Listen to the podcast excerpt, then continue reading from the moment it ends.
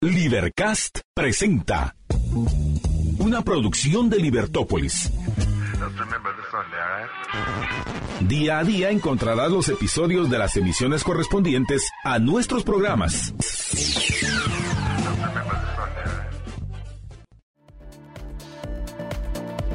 Libertópolis.com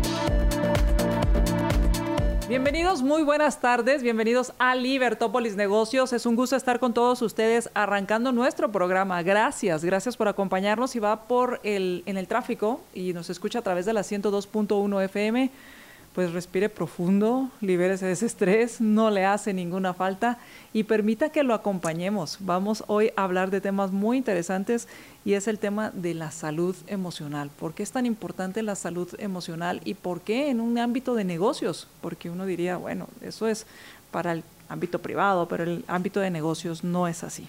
Así que eh, quédese, quédese en el programa porque va a estar muy interesante. Y eh, pues te doy la bienvenida, Sofía, ¿cómo estás?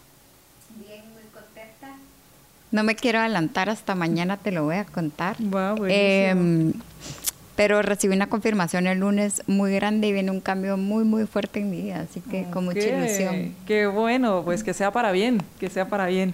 Y está con nosotros nuestro invitado Juan Ignacio Ardón, quien es psicólogo clínico, egresado de la Universidad Francisco Marroquín, tiene estudios en maestría de maestría en filosofía objetivista es experto en comportamiento humano, comunicación estratégica y comunicación objetiva. Es catedrático universitario, fundador y director del Centro de Psicología Think.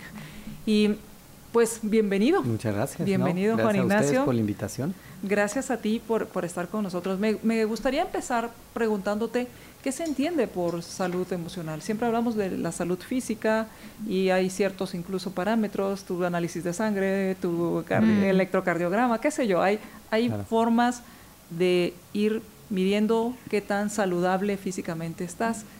¿Qué es salud emocional y cuál es la medición? cómo, cómo, lo, cómo lo determinamos. De hecho, el, el, término, el término obviamente lo entendemos bastante bien y es muy, muy eh, coloquial hablar de salud emocional. Yo, yo prefiero hablar de salud mental, que podríamos decir... Salud mental, me salud gusta mental, ¿verdad? Podríamos decir eh, que nos permite eh, poder aterrizar el concepto de una mejor manera.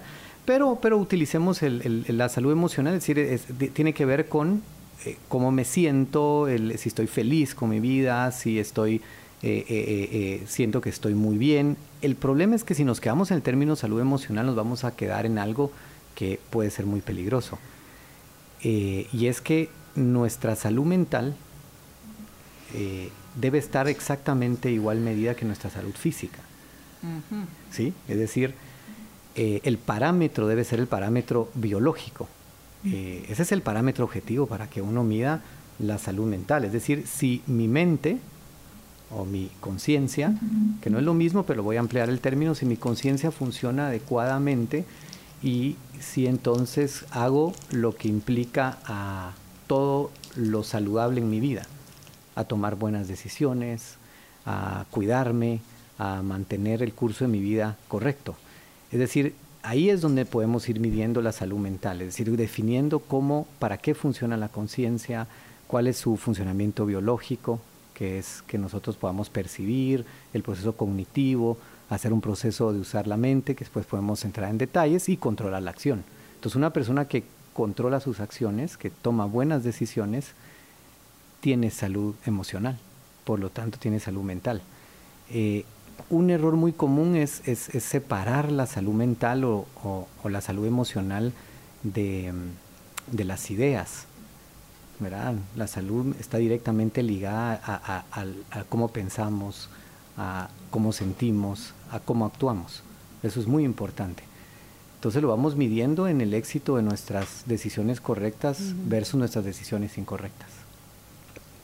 Yo tengo una pregunta. Me voy a atrever a decir algo, tal vez no, pero siento que muchas veces la mayoría de las personas dicen una cosa, piensan otra y actúan otra. O muchos así, ¿verdad? Claro, claro. Eh, desde políticos, líderes eh, y, todo el mundo, ¿verdad? O por lo menos, si no siempre, en algún momento de nuestra vida nos pasó. Y por lo que entiendo que estás diciendo, es todo el tiempo traer a conciencia, ¿verdad? Y traer a conciencia esa acción que voy a hacer, esa decisión que voy a tomar.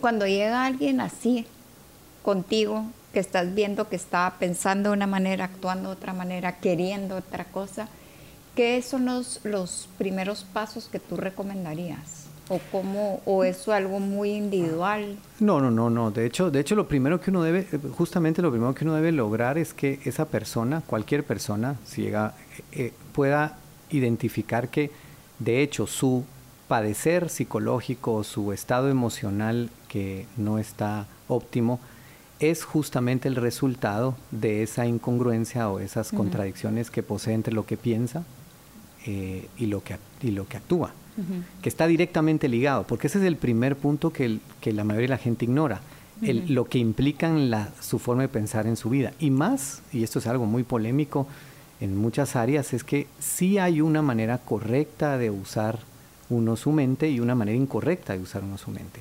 Eh, muchas veces pensamos que la mente, el uso de la mente es independiente Ah, y es totalmente subjetivo, voluntario. No, así como, como hay un sistema digestivo que funciona correctamente, hay una conciencia que funciona correctamente. Entonces, en la medida que yo identifico, eso es el primer paso.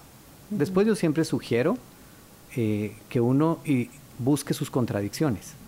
La busque, de, hecho, de hecho la, primera causa de los problemas eh, emocionales o de los problemas de salud mental son las contradicciones. Justo lo que tú decías, Sofía, es decir, que pienso una cosa eh, y hago otra, o eh, considero que algo es valioso en mi vida, pero no actúo en base a conservar eso que es valioso, es decir, digo, eh, yo, yo digo, yo valoro a mis hijos, pero actúo contradictorio a valorar a mis hijos, entonces sufro. y, eso, y eso es lo primero que uno debiese primero empezar a revisar. Entonces, lo primero que yo dijera para ser prácticos es que uno primero revise sus contradicciones. Y aceptarlas. Sí, claro, claro. cuando, dices identificar las contradicciones era básicamente lo que decía Sofía. Sí. Pienso de una forma, digo algo y hago otra cosa. Exacto. Y a veces no coincide ni siquiera en lo que pienso con lo que digo ni con lo que hago. Porque a veces digo pienso y digo, pero hago no.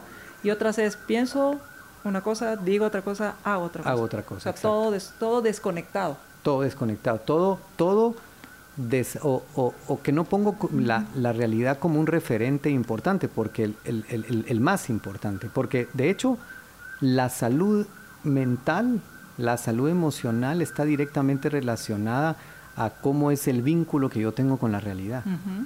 Esto es muy importante que, que la audiencia lo entienda. Es decir, mi vínculo con la realidad, yo no puedo, eh, eh, para entenderlo fácil en concreto, porque es muy fácil entender las contradicciones de forma concretas, pero hay que entender que es igual en, las abstracciones. Por ejemplo, yo no puedo, si yo estoy conduciendo mi carro y retrocedo y hay algo que topa y no me deja pasar, yo sé perfectamente que si yo insisto es una contradicción. ¿Sí? Yo no puedo avanzar eh, si algo está, entonces es fácil que yo baje y vea qué está pasando. Pero es lo mismo en las abstracciones. Yo no puedo estar casado y actuar como que soy soltero. Eso me va a dar problemas. Es exactamente la misma contradicción que pretender yo que voy en un carro, pero pretendo que es moto. Porque cuando quiera meterme dentro de en, medio de los carros me voy a dar cuenta que es carro, que no es moto. Lo mismo es cualquier acción que yo haga en mi vida en abstracciones. Yo no puedo vivir con un presupuesto eh, o tener un presupuesto y vivir como que tuviese otro. Ahí empieza el primer, de hecho ese yo diría que es el primer aspecto de problemas emocionales que uno ve en el ámbito clínico, las contradicciones, porque desde muy chiquititos no nos enseñan a, identificarlas. De hecho, al contrario, las vamos aprendiendo de nuestros padres eh, eh, y, no, no, no se leen como contradicciones y sobre todo no se leen como aspectos que van a ser peligrosos para la salud emocional. O sea que le atiné, la mayoría cae en eso. Ahora, el tema, tú hablaste del vínculo con la realidad y el tema de las contradicciones. ¿Cómo tener un vínculo con la realidad sano y no un vínculo distorsionado? O que al final no es realidad. Sí, hay, hay no, no, es, eh, eh, entenderlo no es tan complicado, a la hora de aplicarlo hay que hay que esforzarse, porque es, es, lo mismo, es lo mismo que cuando uno, uno dice yo quiero eh, eh, que económicamente mantenerme dentro de mi presupuesto. Entonces mi vínculo con la realidad debe ser lo más perfecto posible. ¿Qué quiere decir eso? Que si vivo, si gano 10, que no viva de a 20, ¿no? Entonces hay dos maneras de relacionarse con la realidad. Una es la correcta y una es la incorrecta. Una es, la correcta es que mi conciencia se ajusta a la realidad. Es decir, pongo la realidad desde, desde, el primer, algo, algo muy importante como referente, como cuando manejo un carro, mi conciencia va viendo la realidad desde los concretos hasta el abstracto que el semáforo es rojo y tenemos un acuerdo que debo detenerme. Pero es mi conciencia la que se está ajustando a la realidad. Y tengo la segunda, que ocurre muchísimo, pero es muy peligrosa porque es errónea, es que la realidad la ajusto a mi conciencia. ¿Sí? Es decir, yo vengo y digo, el semáforo rojo mm. está rojo, pero para mí es verde. No llegaré muy lejos, ¿no? O, te podría poner un ejemplo que, a veces pasa y es, eh, tengo dinero para un carro de A10, pero compro uno de A20 porque me lo merezco. Exactamente. Ahora tú tocaste un punto muy valioso. Primero, para, que, para, para empezar a dar eh, eh, tips prácticos, resolver contradicciones. Pero tú tocaste un punto valiosísimo. Yo siempre digo, un humano no está mentalmente condenado cuando se contradice o cuando se equivoca. Está mentalmente condenado cuando se contradice, equivoca y racionaliza. no, da un paso más. Da un paso más. ¿Qué quiere decir eso? perdón, rápidamente. ¿Qué quiere decir racionalizar? Que lo que hace es que ajusta la acción incorrecta de tal manera que sienta que se vuelve correcta, pero falsea la realidad. Ahí empieza a condenarse. Y se la cree y quiere que los otros lo crean también. Y después lo pasa exactamente y después trata de convencer a personas alrededor de que lo que hizo fue correcto. Por eso es importantísimo, ¿verdad? Ya hablamos de las contradicciones, ahora hay que hablar de, eh, hay que entender también las racionalizaciones. Racionalizar no es lo mismo que razonar. Yo me acuerdo de la racionalización en, psicología, que realmente era eh, era una conducta normal, bueno, era algo anormal, ¿verdad? No era algo sano mentalmente. O sea, sí me, acuerdo mucho de eso. Sí, de hecho, de hecho en psicología eh, eh, la racionalización es un concepto que lo, lo sobre todo lo, lo profundizó mucho Freud y mm. después su hija Ana Freud y lo ponían dentro de los ámbitos de los mecanismos de defensa del yo. No, no, me encanta porque realmente en el fondo no es un mecanismo de defensa, es muy peligroso. Digamos, a corto plazo tal vez uno dice, bueno, me lo merezco, eh, pero lo peor que está haciendo uno es defendiéndose, lo que está haciendo uno es destruyéndose, eh, eh, tratando de ajustar la situación a la emoción. Realmente una racionalización que es, es que yo ajusto las situaciones a lo que estoy sintiendo. Que es la pregunta de María Dolores, es esa tratar de, la realidad por completo, pues eh, abstraerse de esa realidad y convertirla en mi propia realidad de alguna manera y justificarlo. exactamente, es algo imposible. Entonces ahí es donde uno empieza, esa es, esa es la causa, eh, una causa muy grave y una forma de utilizar la mente al revés. Si la mente tiene un proceso correcto, eh, ahí lo estoy usando al revés. Es decir, lo que hago es sentir que tengo más dinero del que tengo, actúo en base a tener más dinero del que tengo, eh, y entonces la realidad me da una respuesta consecuente a eso, que es que empiezo a tener dificultades y entonces me empiezan a llamar del banco y entonces yo digo, el problema son estos desgraciados de los bancos. Ahí estoy mentalmente condenado. ¿Se entiende? Es decir, ahí empieza un problema grave. Yo tengo una pregunta. Dijiste que em, se puede hacer el buen uso de la mente y por ende tomar buenas decisiones, ¿verdad? Sí. Eh, y todos sabemos que toda decisión, toda acción tiene una consecuencia, buena o mala, ¿verdad? Ayer justo dimos un taller con Cementos Progreso y aprendí este nuevo término que es el Economic Complexity Index. Y es que ya las economías de cada país ya no se pueden medir por el Producto Interno Bruto o las exportaciones, sino que hay una serie de factores que afectan el resultado final, Y ese es mi punto. Hay un montón de decisiones o cúmulo de decisiones que tienen una consecuencia. Eh, si tú estás argumentando que se puede hacer buen uso de la mente, ¿cómo hago buen uso de la mente para tomar decisiones más asertivas? lo, lo, lo, importante, porque ¿qué significa, ¿qué significa el buen uso de la mente? Es decir, lo que significa que yo voy a aplicar eh, en, en, de forma correcta el proceso racional.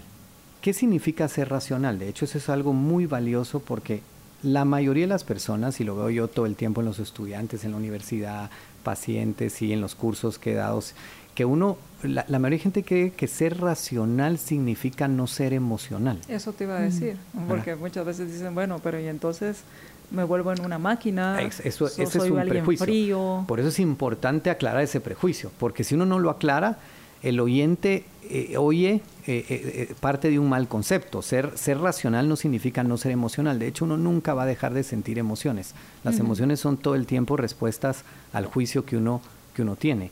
De hecho, ser racional significa estar comprometido en identificar la realidad. Uno va a tomar mejores decisiones en base a que tenga, a que se enfoque en los hechos, a que no, a que a pesar de, que sienta una cosa, eh, eh, razone y diga, bueno, yo quiero este carro, por decir ese ejemplo, eso es lo que yo quiero, bueno, pero lo que va a determinar la decisión correcta no es la intensidad en que yo quiero el carro, la acción se, no es la intensidad, o sea, no es si lo quiero mucho o lo No, pues, es decir, sería terrible si viene un paciente y me dice, yo quiero, quiero invertir en esto o quiero divorciarme. Y yo le pregunto, ¿con qué intensidad lo quiere? De, de 0 a 10, 10, hágalo. Porque queramos o no, es decir, entendiendo bien al humano, la emoción no es fuente de, esa, de ese conocimiento. La emoción no me da a mí una información de la realidad. La emoción me da una información de mi juicio, es decir, lo que tengo que revisar es el juicio si es correcto o no y que determine el juicio correcto, si está pegado a la realidad. Yo puedo querer muchísimo el carro, pero no tengo el suficiente dinero para comprarlo. ¿Se entiende? Entonces tengo que ver, la decisión va a ser correcta en la medida que yo me apegue a la realidad. ¿Qué quiere decir una decisión correcta? Correcto es un término, un, un término ético, de hecho, lo moral es lo racional. ¿Qué quiere decir eso? Me va a ir bien en la medida que yo eh, actúo en base a mi presupuesto. Me va a ir bien en la medida que yo actúo en base, tomo decisiones en base a que soy, por ejemplo, un ser mortal, en base a que eh, eh, mis hijos son niños o son adolescentes o son adultos. Me decía a mí una, una, una paciente una vez, es que mire, yo soy muy buena mamá, entonces ¿por qué me está pasando esto con mi hijo? Yo digo, mire, sí, ¿sabe qué es lo que pasa? Que usted es muy buena mamá de bebés pero su hijo tiene 43 años. La madre. ¿Verdad? Entonces ella estaba tomando decisiones eh, para un hijo de 43 como que fuese un bebé de 3. Entonces, ¿qué estaba, ¿qué estaba haciendo? Desapegándose su mente con todo el amor y, con todo el amor del mundo. Ella no es que estaba no queriendo a su hijo, pero ¿en qué se está equivocando? En algo muy sutil en una diferencia de 40 años, ¿verdad? Entonces, así leve. Es lo mismo, eh, eh, ¿verdad? Es lo mismo en cualquier situación. Si yo me apego a la realidad, si mi razón se apega a la realidad eh, y no sigue el capricho o no sigue una emoción intensa, yo voy a tomar mejores decisiones. Entonces tengo que ampliar el contexto, ampliar los datos y ahí es donde me va a ir mejor. Y el resultado de eso va a ser bienestar psicológico. ¿Por qué? Porque el resultado es que yo tengo mi carro, tal vez no el que hubiese querido en este momento dado, pero tengo uno que puedo sostener y sigo en mi negocio, sigo tomando buenas decisiones y mañana, metafóricamente hablando, tendré uno mejor y así sucesivamente. El problema es que si hago lo contrario, voy eh, de mal en peor. Vamos a hacer una pausa. Vamos a hacer una pausa y cuando regresemos, hablabas acerca de ampliar el contexto a ampliar ese, ese bienestar. Y, y, me quedaba pensando en el tema que mencionaste con respecto a eh, cómo entonces voy haciendo estas buenas decisiones, cómo voy entonces fundamentando o creando estas buenas decisiones, porque muchas veces podemos hablar de emociones como la de lo deseo intensamente, un carro o, eh, o el tema de, y hay algo que, que, lo hemos hablado mucho con Sofía, el tema de, de los temores, los miedos, las fobias, Claro. Eh, eh, el extremo de un miedo, la fobia, al grado que te llega a, paralizar. ¿Cómo ¿Cómo entonces, si lo que me estás diciendo es que no estoy apegándome a la realidad, cómo logro apaciguar? No sé si la palabra es apaciguar o tratar de calmar toda esa mare magnum de emociones para lograr pensar, porque llegas en, estás en un estado de, no sé, de, alerta, de, de mucha, de mucha emocionalidad, si podemos llamarla así. Vamos a hacer una pausa. Regresamos.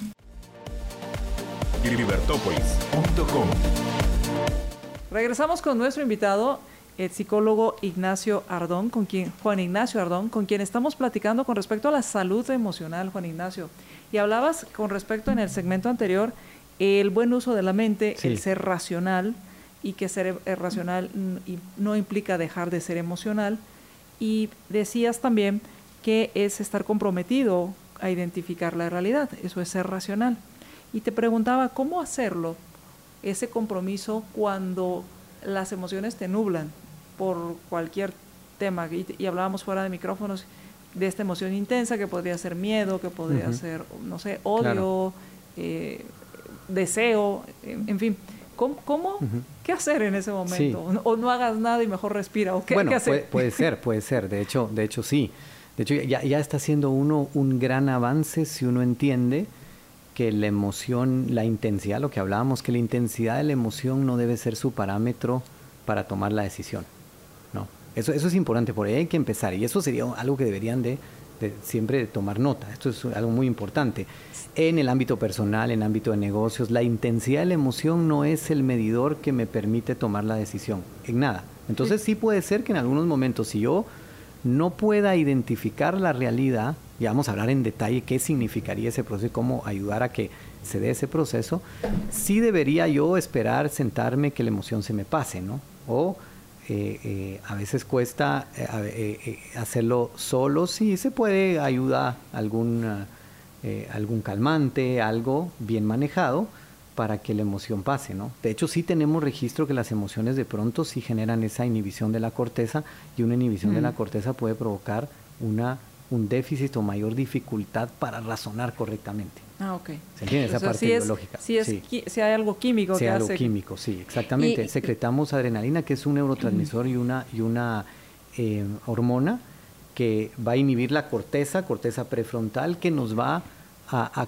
hacer más intenso. Por eso sí, mucha gente registra, es que entre más tengo esa intensidad emocional, más me cuesta razonar. Es biológicamente eh, más difícil. Entonces sí uno debe tener claro eso, eh, tener ese conocimiento del ser humano.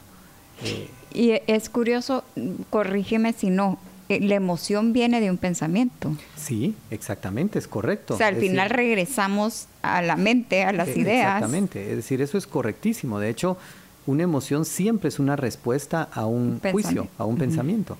Por eso lo que uno debe revisar, de hecho yo, yo, yo intensamente digo, con mucha emocionalidad, les digo, eh, no, no se preocupen tanto, tanto de la emoción. ¿verdad? El trabajo de las emociones a veces suele ser eh, improductivo, de que uno dice, tengo que trabajar mis emociones. No, tengo es que, trabajar, respuesta a un muy bien, tengo que trabajar mis juicios, el pensamiento. Porque ahí es donde está la respuesta, si es correcto o no ese juicio, porque la emoción va a responder a ese juicio. ¿Qué, debería hacer? ¿Preguntarme por qué o, por dónde debería ir? la primera pregunta que uno debe hacer es, primero es, ¿qué estoy sintiendo? Identificar esta emoción. ¿Y por qué estoy sintiendo esta emoción? Entonces, cuando yo me hago la pregunta por qué estoy sintiendo esta emoción, miren qué interesante, yo puedo hacer una diferenciación entre, entre, entre es, puedo encontrar el juicio correcto o incorrecto, porque generalmente es un juicio que está eh, enormemente eh, influenciado, o por qué no usar el término contaminado, por el pasado. Es decir, es un juicio pasado que establece una emoción en el presente, donde tiene la memoria una función crucial, es decir, genera una asociación y entonces esa asociación hace que a mí se me dispare un miedo enorme. Pero ese miedo enorme eh, me da información, bueno, regreso a mi juicio y entonces yo identifico, bueno, ¿será esto presente? ¿Será lo que está pasando ahorita? ¿O será que es lo que me pasó hace mucho tiempo? ¿O fue algo que yo viví de pequeño o viví de en el pasado? Y entonces lo que aprendí, lo que aprendí exactamente, lo que escuché. Y entonces ahí es donde empiezo yo a hacer un ejercicio interesante para apegarme e identificar la realidad. Eh, eh, ¿Se entiende eso? Yo, yo creo que es un ejercicio que se tiene que hacer constantemente, ¿verdad?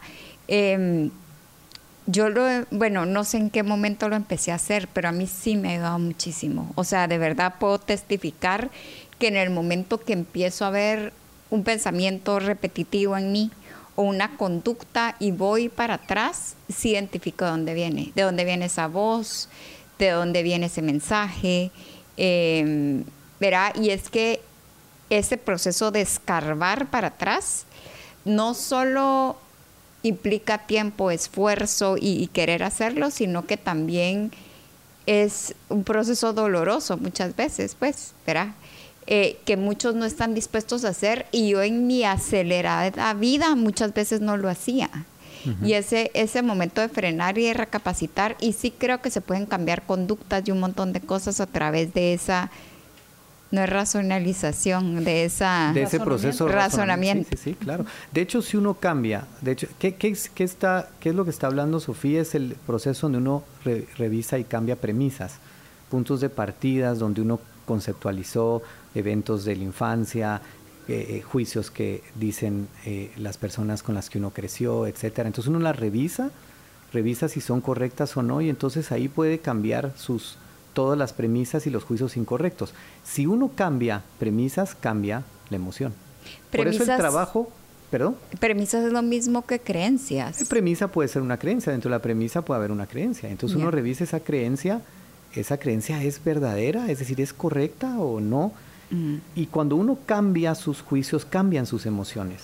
Por eso es que eh, eh, el error es no irse a buscar los juicios, porque la batalla contra las emociones como, como objetivo principal de trabajo resulta siempre un fracaso. Entonces, por eso es que terminamos cansándonos o diciendo, tengo que consumir algún medicamento, tengo que hacer eh, eh, eh, relajación, tengo que hacer... No, no, no, no, no, tengo ningún problema con eso, pero hay que entender que el problema no es la emoción, el problema es el juicio porque si se cambia el juicio, cambia la emoción. O sea, el, problema o el, punto de raíz es por qué estoy sintiendo lo que siento. Exacto.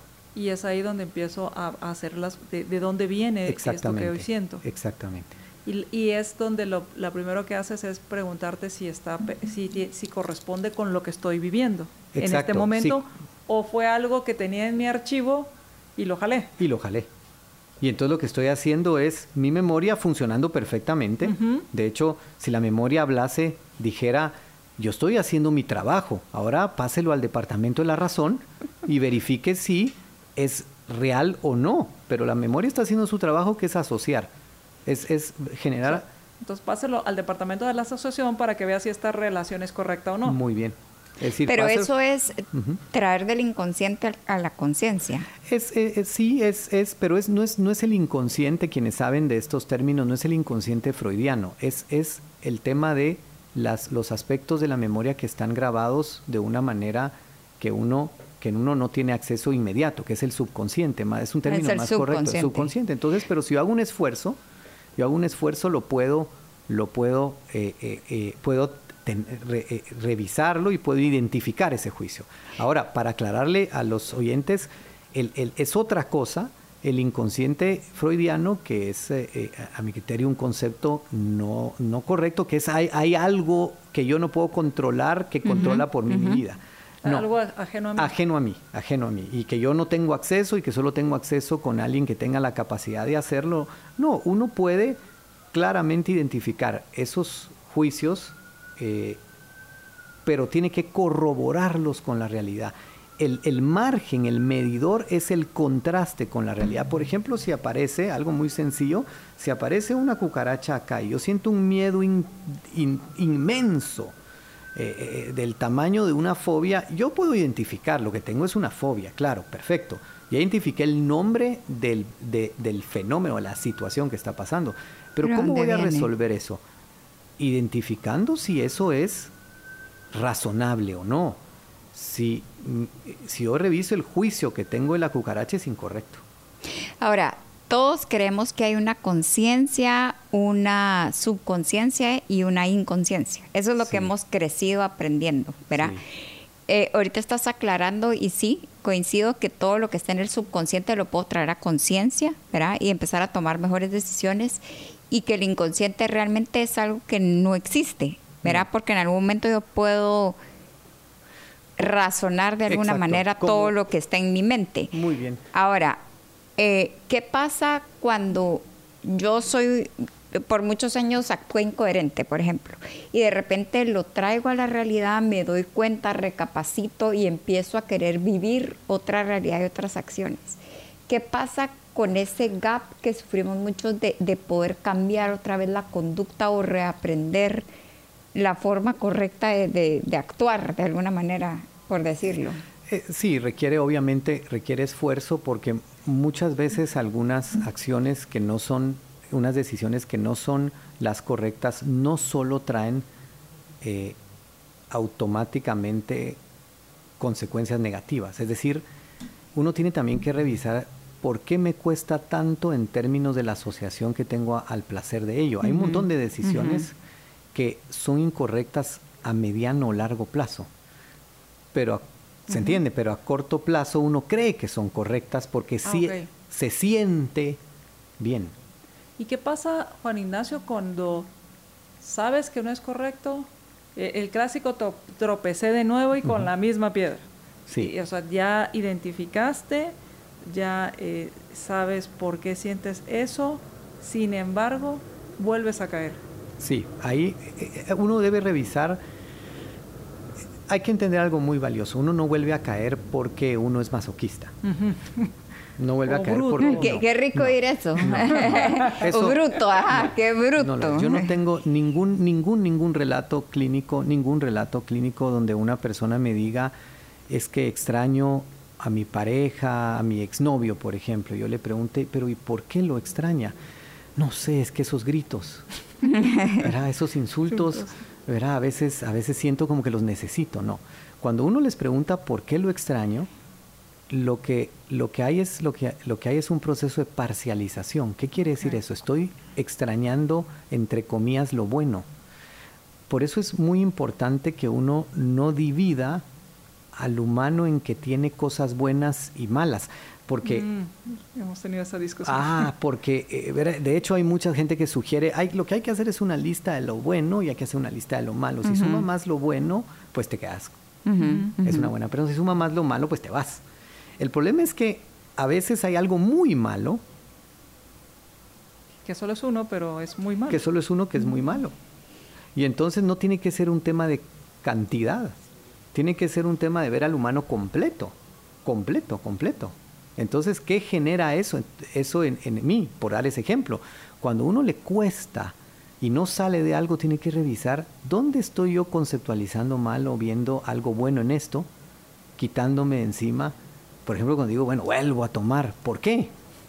Porque estoy idealizando, parcializando el efecto que me genera eh, de tranquilidad. Solo me quedo con esta parte. Solo me quedo con esta parte. La, la otra la estoy evadiendo. La otra no la estoy tomando en serio. Debe uno, uno, uno ser consciente de ello, debe uno aceptar eso, ser honesto con uno mismo. No, eso lo estoy evadiendo. Tengo que incorporarlo porque estoy convencido de que eso me destruye. Eso es un punto importante que hay que transmitirle a los oyentes, el convencimiento que lo irracional destruye. Que pueden hacer la prueba. Si eso, eso yo les aseguro, yo, eh, eso, no, no, no hay debate en eso. Lo irracional destruye. Por eso lo irracional es lo inmoral. Vamos, vamos a hacer una pausa y cuando regresemos vamos a continuar hablando acerca de cómo lograr esta salud mental. Y, lo que mencionas es, es clásico, los, pros y los contras. es un buen empresario, pero no es un buen padre. Exacto. Es un buen padre, pero tal vez no es un buen empresario o sea, cómo ver todo esto integral, cómo verte también de forma integral. Exacto. Ah, y muchas veces también cómo puedes caer en estos extremos, que son los vicios, de creer más de lo que eres o menos de lo que eres, cómo llegar a no verte de forma completa y también de forma eh, real. Así que vamos a hacer una pausa y regresamos. Libertópolis.com Regresamos a Libertópolis Negocios. Estamos platicando con nuestro invitado Juan Ignacio Ardón, quien es psicólogo, y estamos hablando acerca de la salud mental.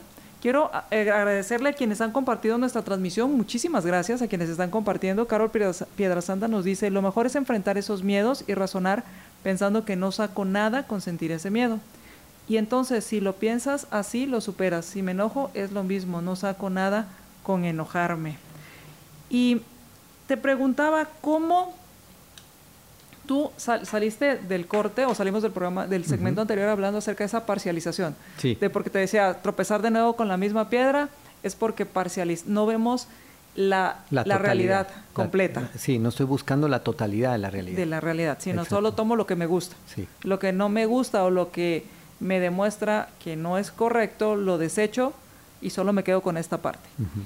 Y entonces te preguntaba, ¿qué pasa entonces cuando hablamos de esa realidad o esa totalidad de la realidad con el tema de es un buen empresario pero no es un buen padre o es un buen padre pero no es un buen empresario? El otro tema que te preguntaba sobre en entender, bueno, ver esa realidad total y de forma objetiva sin llegar a estos vicios de soy más de lo que realmente soy o menos de lo que realmente soy. ¿Por dónde quieres empezar? Okay.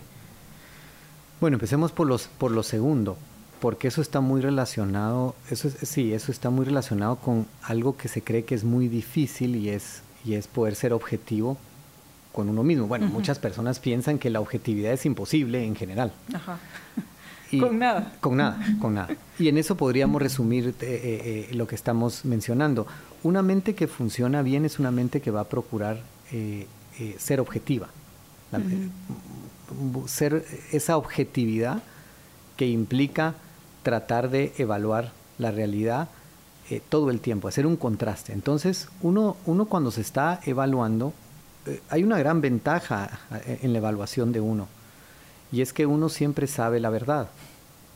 Porque la evaluación de los demás es más difícil.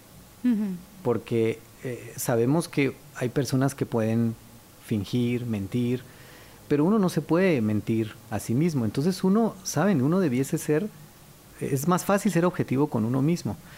Y el contraste que uno debe hacer siempre debe ser con, con, con los propósitos que uno, las metas que uno pone, verdaderamente apegado a lo que uno es capaz de hacer o no. ¿A qué me refiero? Cuando mm. miden, por ejemplo, ¿cómo miden en, la, en, la, en las empresas la mejoría? ¿Qué hacen? El, no ponen una medición desapegada de lo que se pudiera, si ponen una meta económica en el año, ¿qué, ¿cómo la miden? ¿Cómo la hacen? No la ponen aleatoriamente, no digo yo tengo que pasar ahorita de tener ganancias 20 a tener ganancias 500. Exacto. es decir, uno, uno ya empezó mal, ¿no? Entonces seguramente es un... Lo mismo va a ser uno con uno mismo. Uno debe irse revisando la comparación única, valiosa, objetiva que uno puede hacer es siempre con uno mismo. Y que uno vaya viendo que hoy es mejor que ayer y mañana mejor que hoy y seguir evaluando en ese aspecto sus eh, acciones en base a sus propósitos, en base a si está construyendo o en base a si uno está destruyendo. Y uno no puede mentirse. Esa es una gran ventaja. Eh, ya cuando uno pasa al ámbito social, es decir, cuando uno quiere medir a los demás. Sí, perdón. Antes de que, de que pases al ámbito social, dices en base a propósitos. ¿Y qué pasa si alguien lleva la vida con el viento? Sí. Entonces, y evade establecer propósitos. Sí, debe, debe detenerse. Es buena pregunta porque debe detenerse y, y parar, frenar un poquito su vida, ¿verdad? Es decir, y pensar, eh, entender que no va a poder alcanzar, si pretende, si este es el objetivo, alcanzar una salud mental sin ningún propósito. De hecho, si algo el humano requiere como valor fundamental es tener un propósito, un curso de su vida, a dónde va, a dónde voy.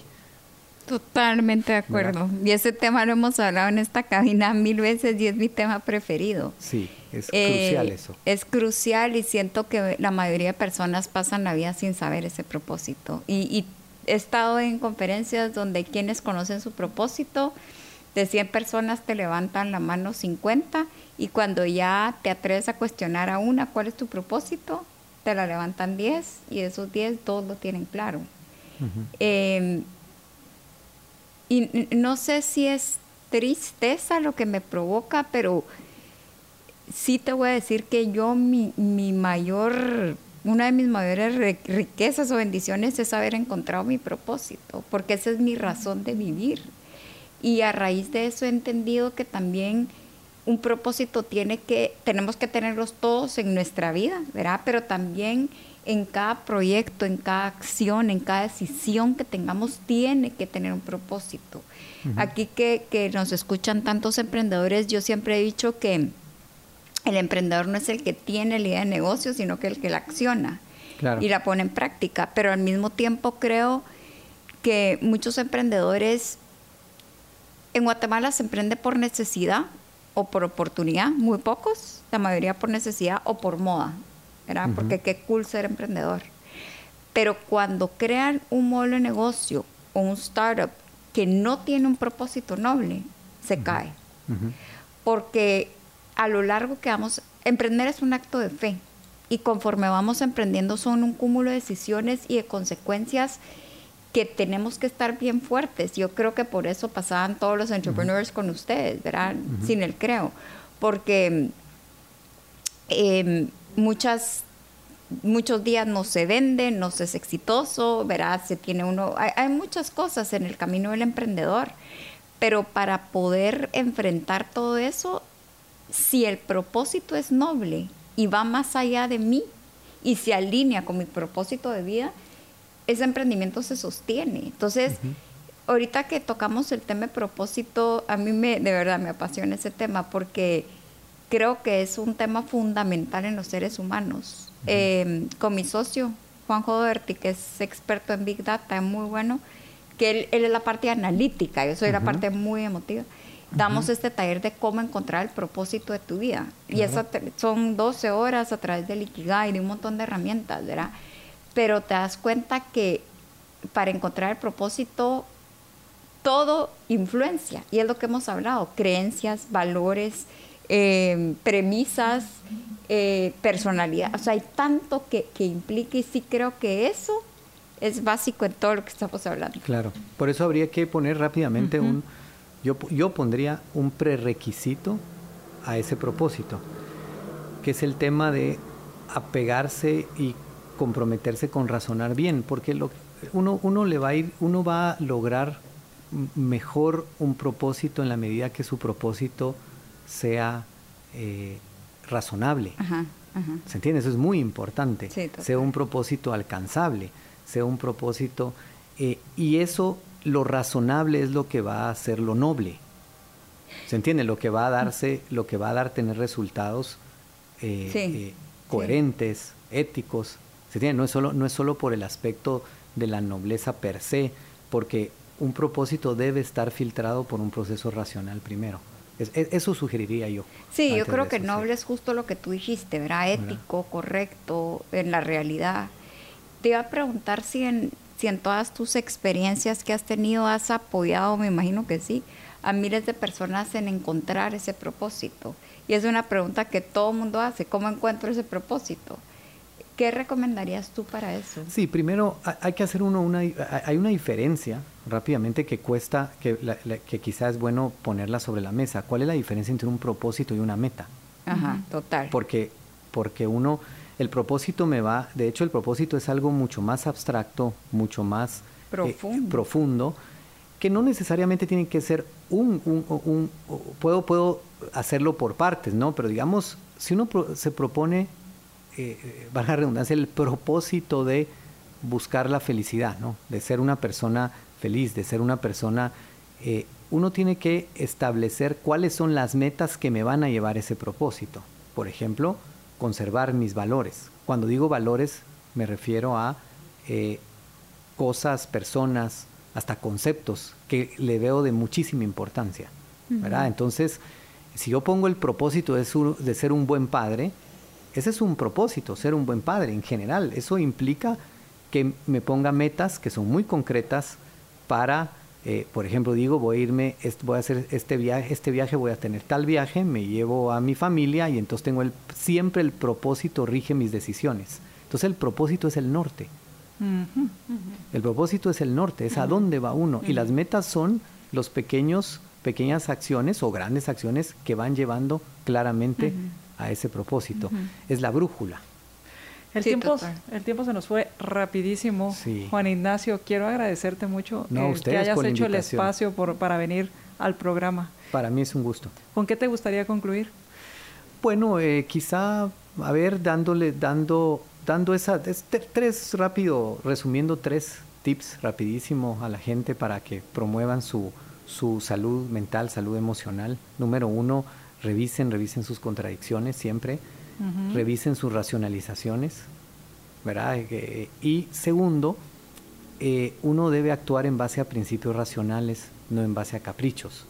Esos son tres aspectos que yo creo que eh, apúntenlos, subrayenlos y y si ustedes quieren que los profundicemos, pues ni modo, me van a tener que volver a invitar. Y ni modo, ni modo, ya, ya. claro, aquí tienes las puertas abiertas. Gracias. En estos micrófonos y en este programa, Juan Ignacio, siempre serás bienvenido. Gracias, gracias a ustedes. Eh, quienes estén interesados en saber más de ti, ¿hay alguna página, hay algo que estés haciendo? que pues Sí, bueno, en, Instagram tenemos, está, pueden buscar Think, eh, Juan Ignacio Yo tengo un centro de psicología, también es, es, es filosófico, es de filosofía, es llamado Think. Y ahí pueden, pueden buscarnos y están nuestros números en contacto. Ahí tenemos cursos, tenemos psicólogos, eh, coaches, es decir, es un centro que se dedica justamente a ayudar a las personas a que, a que eh, piensen bien, a que razonen a que usen la facultad más importante que tiene cada ser humano, que es la facultad de su razón, de su mente. Pues muchísimas gracias. A ustedes. Sofía. Ay, no sé, me voy con la mente un poco de este, del tamaño de esta cabina. Estoy pensando muchas cosas que me hicieron mucho sentido. Te agradezco mucho por tu tiempo y tu espacio, porque sé que tenés una agenda bien ocupada. Eh, conozco a mucha gente que te admira como profesional y también a personas que has acompañado y he visto resultados, así que felicitaciones. Muchas gracias. gracias. Y mm, el otro mes tenemos un montón de sorpresas. Así es. Que mañana vamos a planear. Así es. Que tengan una excelente tarde. Muchísimas gracias a todos por habernos acompañado. Ayúdenos a compartir esta transmisión. Ayúdenos a que más personas busquen, trabajen y sepan que es posible tener una salud mental sana. Así que vamos a, a concluir aquí. Muchísimas gracias. Que tengan una excelente tarde. Mi nombre es María Dolores Arias. Hasta la próxima. Lidercast presentó una producción de Libertópolis. Recuerda suscribirte y dejarnos cinco estrellas para que continuemos trabajando en producir más podcasts de tu interés. Libertópolis.